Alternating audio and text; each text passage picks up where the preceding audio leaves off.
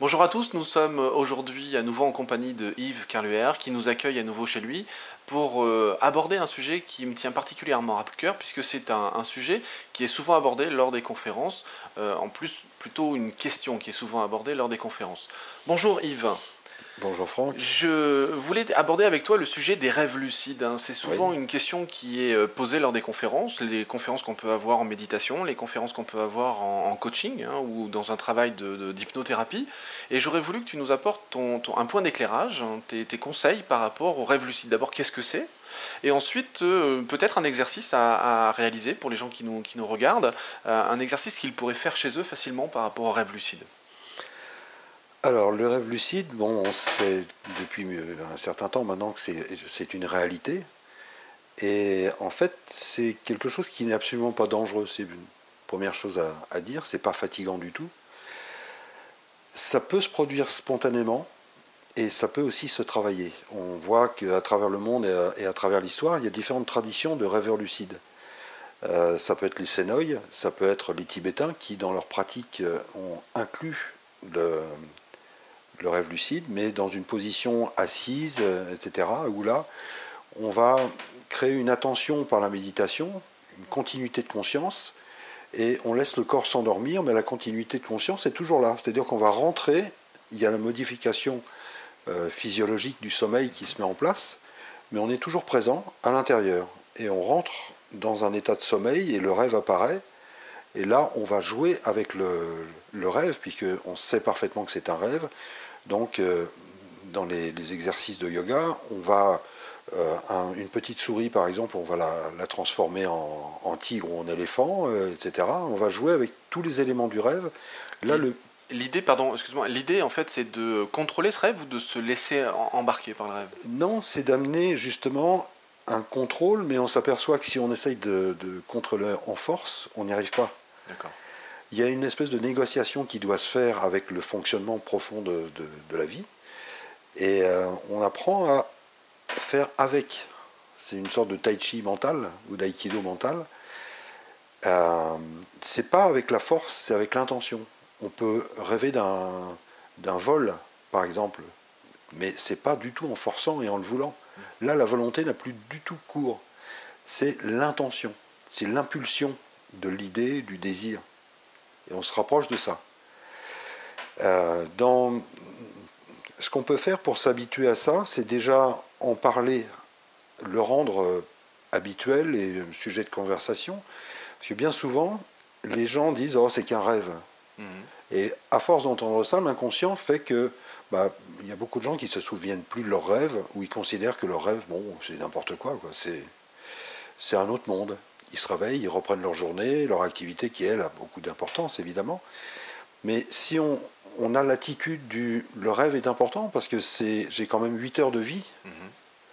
et pendant ces 8 heures, il y a un certain nombre de cycles de, sommeil, et ils sont même aperçus d'ailleurs que entre ces cycles de sommeil, il y avait des, périodes aussi où il se passait d'autres choses. Bon, ça c'est aux spécialistes d'en parler. Mais ce qui est intéressant, c'est donc valoriser le rêve, Ensuite, euh, avoir une petite réflexion, on n'a pas besoin de se prendre le chou pour euh, dire qu'est-ce que c'est que la réalité, mais commencer quoi, gentiment, euh, c'est quoi la réalité? J'ai appris que ça, ça c'était important, mais dans une autre culture, ça, c'est peut-être très différent. Donc, relativiser un petit peu cette vision et s'habituer à faire des, des contrôles de réalité dans la journée. C'est-à-dire qu'à un moment, on s'arrête, on fait un top on conscientise, est-ce que je rêve? On vérifie, bon, je suis là, euh, je fais un bond, je ne m'élève pas dans les airs, mhm. je suis bien dans la réalité. C'est de l'énergie pure. On a l'intention et ça se produit. Mhm. Donc c'est l'aspect créateur euh, qui est utilisé dans les voies spirituelles, mais il y a des rêveurs lucides, euh, dans toutes les, il y a les rêveurs créatifs par exemple, ou des, des rêveurs, oh, il y a différents noms, qui n'avait aucune démarche spirituelle particulière, simplement c'était de la curiosité. D'accord. Alors ça c'est un autre aspect que l'adulte perd en général, c'est la curiosité. C'est quelque chose de magique, c'est un truc à entretenir. Mhm. Et normalement, ça doit faire partie de la démarche scientifique. C'est la mhm. première chose, d'après Socrate, si mes souvenirs sont bons, ah qui disait que la base, c'est quand même la curiosité. Bah là, c'est pareil. se poser la question, c'est comment, comment devenir lucide? Comment je pourrais euh, hmm. me rendre compte Quel objet, par exemple, on se pose la question, quel objet dans mon rêve pourrait déclencher en moi la lucidité? Parce qu'on ne sait pas du tout comment ça se passe. Hmm. Et euh, on pourrait donner tout un tas de, théories, ce ne serait que des explications, comme une carte routière qui représente une zone, mais qui n'est pas la zone. Hmm. D'accord? Donc les explications, on s'en fout, c'est l'intention qui compte, c'est le, comme on dit, c'est la curiosité et se dire comment je vais pouvoir faire pour me rendre compte que je rêve. Parce que c'est un monde, c'est un continent à part à découvrir. Et c'est extraordinaire parce que c'est euh, un endroit rêvé, c'est un lieu magique où on peut enfin prendre contact avec son inconscient. Alors pour certains, il y a l'ange gardien, il y a l'esprit guide, il y a tout un, tas de choses comme ça qui existent. Alors Yves, je vais jouer un petit peu l'avocat du diable ou plutôt le, saboteur. Euh, à quoi ça sert de faire tout ça? Ben, On peut se poser la question, quand on meurt, on meurt avec la totalité de notre être. Oui. On est bien d'accord Normalement. Donc euh, pourquoi on ne pourrait pas vivre avec la totalité de notre être? Une bonne question. Voilà, c'est à chacun de voir. Après. Comment je rebondis là-dessus? C'est zen, hein? C'est plus que zen. Tellement zen que bah, tu. Je l'ai entendu dire tout à l'heure. Tu peux rien dire. C'est génial, mais j'ai fait les fichiers, j'ai pas entendu. C'était ça, la réponse. On va en trouver une autre, hein euh, J'ai une technique qui pourrait t'aider. On apprend à l'école. Ouais. Et après Et alors euh, euh, ouais T'as une autre réponse? Tout ça pour ça En fait, ça a coupé à 20 secondes de la fin. C'est ça. Euh... Non, faut une réponse euh, pragmatique là, parce qu'ils vont me tuer les mecs s'ils lisent une vidéo avec ça, tu sais. Celle-là, tu sais qu'elle est pour le 1er avril. Ouais, c'est ça. Bah euh, ouais, puis en même temps, ça te met au pied du mur, quoi. Et, puis c'est l'avantage qu'au pied du mur, On voit mieux le mur. on voit mieux le mur. c'est là, hein T'attendais que je dise un truc c'est-. Alors, euh, alors Yves, euh, je vais jouer un petit peu l'avocat du diable, hein, le, le- le saboteur, celui qui euh, doit poser une question un peu embêtante en conférence ou en formation. Euh, le rêve lucide, tel que tu nous l'expliques, ok, donc suivre, euh, euh, suivre ce qui vient ou manipuler et, et donc euh, devenir un petit peu le chef d'orchestre ou, ou un petit peu le réalisateur hein, du rêve. C'est réalisateur-acteur, on pourrait dire ça comme ça. À quoi ça peut vraiment servir? À quoi ça peut servir d'utiliser cet outil-là? Bah, à découvrir en fait, en fait notre potentiel, qui est énorme. Dialoguer avec, avec son inconscient, c'est, c'est une possibilité euh, fantastique. Euh, par exemple, dans les, les recherches qui sont faites dans les neurosciences, ils travaillent par exemple sur le- les rêves de guérison. Mhm. Bah là, on peut induire, c'est-à-dire qu'on peut faire du rêve lucide ou programmer des rêves en se mettant dans un état modifié de conscience, évidemment. C'est-à-dire qu'on pratique l'auto-hypnose ou une forme de, de méditation. Mais l'idée, c'est en fait de communiquer avec la totalité de notre être Mhm. et découvrir des possibilités. C'est-à-dire qu'on ne va pas travailler sur une pathologie, mais sur tout l'environnement. Et après, bon, c'est accepter aussi que l'inconscient, euh, c'est lui qui nous permet de vivre depuis notre naissance, et il gère un tas de choses qu'on ne peut pas comprendre, qu'on ne peut pas assimiler, il y a trop de choses. Et puis quelque chose, c'est c'est très très complexe, des modes de transmission par exemple, euh, entre cellules. Compte que le corps est composé de je ne sais plus combien de, centaines de millions de, cellules. Alors il y a trois, je ne sais plus combien de, de familles de cellules, toutes euh, différentes quoi, dans ces familles. Et elles, elles arrivent à communiquer entre elles. C'est-à-dire qu'elles sont des individus à part entière, mais en communication avec le système dans lequel elles sont, mais aussi avec tous les autres systèmes.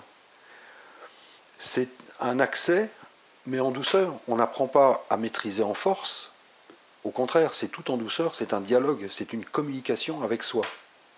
C'est élaborer une communication, tu dis, dans les différentes cellules, mais c'est euh, établir une communication entre le conscient et l'inconscient, c'est faire un lien entre les deux bah, C'est réunir les deux, puisque les mots conscient et inconscient nous donnent à penser que ce sont deux choses différentes, alors qu'en fait ils font partie d'une seule et même unité. Le langage sépare les choses et en fait nous morcelle en même temps. Et là, c'est une façon de se réunifier. Donc euh, retrouver en fait le contact avec qui on est vraiment. Au-delà des apparences, on n'est pas notre corps, on n'est pas euh, nos pensées, nos émotions, etc. On n'est pas euh, la notion de travail, le, travail sur l'identité, par exemple, est intéressant parce qu'on est fils ou fille d'eux, on est un bon élève ou un mauvais élève, on est telle et telle chose. Il y en a, on peut être plombier, on peut être euh, ingénieur en informatique. Il y en a même qui, pensent être euh, thérapeute. C'est amusant, non? C'est amusant. Donc ce sont des identités, mais tant qu'on reste à, à ce niveau, c'est superficiel. Et euh, justement, d'autant plus chez les, les, thérapeutes, il y a un travail énorme à faire là-dessus, de conscientisation. Qu'est-ce qu'ils veulent faire, qui ils sont? Sortir de l'identité pour entrer dans l'action voilà, et rester focalisé sur l'essentiel voilà, c'est euh, le retour à l'essentiel, c'est en même temps se reconnecter, c'est se reconnecter à, ce que Piaget appelait le socle de l'intelligence, qui est pour lui l'intelligence sensorimotrice. C'est la base, parce que tout se développe à partir de là. Euh, il parle de schèmes, c'est-à-dire ce sont des ensembles d'unités d'action qui vont répondre à, un besoin. Mhm par exemple la faim, va chercher le sein de, la mère pour euh, se nourrir. Et euh, en fait, un ami qui travaille euh, comme animateur de rue m'a expliqué qu'en travaillant avec une amie qui était psychologue, ils arrivaient à voir les schèmes qui manquaient. Donc là, c'est le rêve, par exemple, c'est une façon de retrouver la totalité de l'être, parce qu'on a toujours ce potentiel. C'est retrouver ce qu'on avait à la naissance, c'est-à-dire on, est à la naissance comme un, un gland mhm. hein, qui contient tout le chêne. Et après, on a l'impression que euh, euh, si on a validé, par exemple, on, entend euh, pendant toute notre vie, notre enfance, qu'on est idiot et qu'on comprend rien à rien, qu'on fera jamais rien dans la vie. Si on valide ce genre d'ânerie, ben on finit par y croire. Et après, c'est pas le monde qui est cruel, c'est nous continuons à faire comme si c'était vrai on a le choix. Ça, c'est intéressant. Et, euh, j'aimerais simplement aussi te poser une question par rapport à la notion d'analyse. C'est une question qui est régulièrement posée. Euh, l'analyse des rêves, est-ce que c'est quelque chose à faire lorsque l'on fait des rêves lucides? Je vois une souris, je vois un, champignon, je vois une maison, je vois euh, un arbre, ou je vois... où je peux me balader peut-être avec un cheval, où je peux rencontrer des gens qui sont réels ou qui sont des personnages de fiction. Qu'est-ce que je fais avec ces rencontres? Alors si on analyse, si on prend un dictionnaire des rêves, ça va être, euh, encore une fois, une banque de données figée, mhm. qui ne correspond pas forcément en fait à, l'être qu'on est. Euh, je ne suis pas trop pour ce genre de, truc, je suis plutôt pour un dialogue constant avec l'inconscient. C'est un moment lui dire ben, merci pour le rêve, mais mhm. mais j'ai pas compris tous les symboles. Est-ce que tu peux me refaire un rêve plus, plus explicite? Quelque chose que ma conscience puisse euh, comprendre, intégrer. Renvoyer au, concept dont tu parlais dans une précédente vidéo, la notion d'accueil. Oui. J'accueille ce qui vient de se produire et je suis le seul traducteur quelque part ou, ou, interprète de ce qui vient de se produire. Ok, formidable. Ce qui m'arrive de, de, dire à des clients ou des clientes, qui peut vous dire qui vous êtes? Qui a le droit et les moyens de vous dire qui vous êtes? Personne. Vous êtes la seule personne à pouvoir le dire c'est important. Ouais, très important. Mais merci, j'aimerais bien conclure là-dessus parce que ça me paraît important, la question que tu as posée. Et euh, à nouveau, je te remercie pour le, partage, pour ces confidences, pour ces informations. Et puis à très bientôt. À bientôt.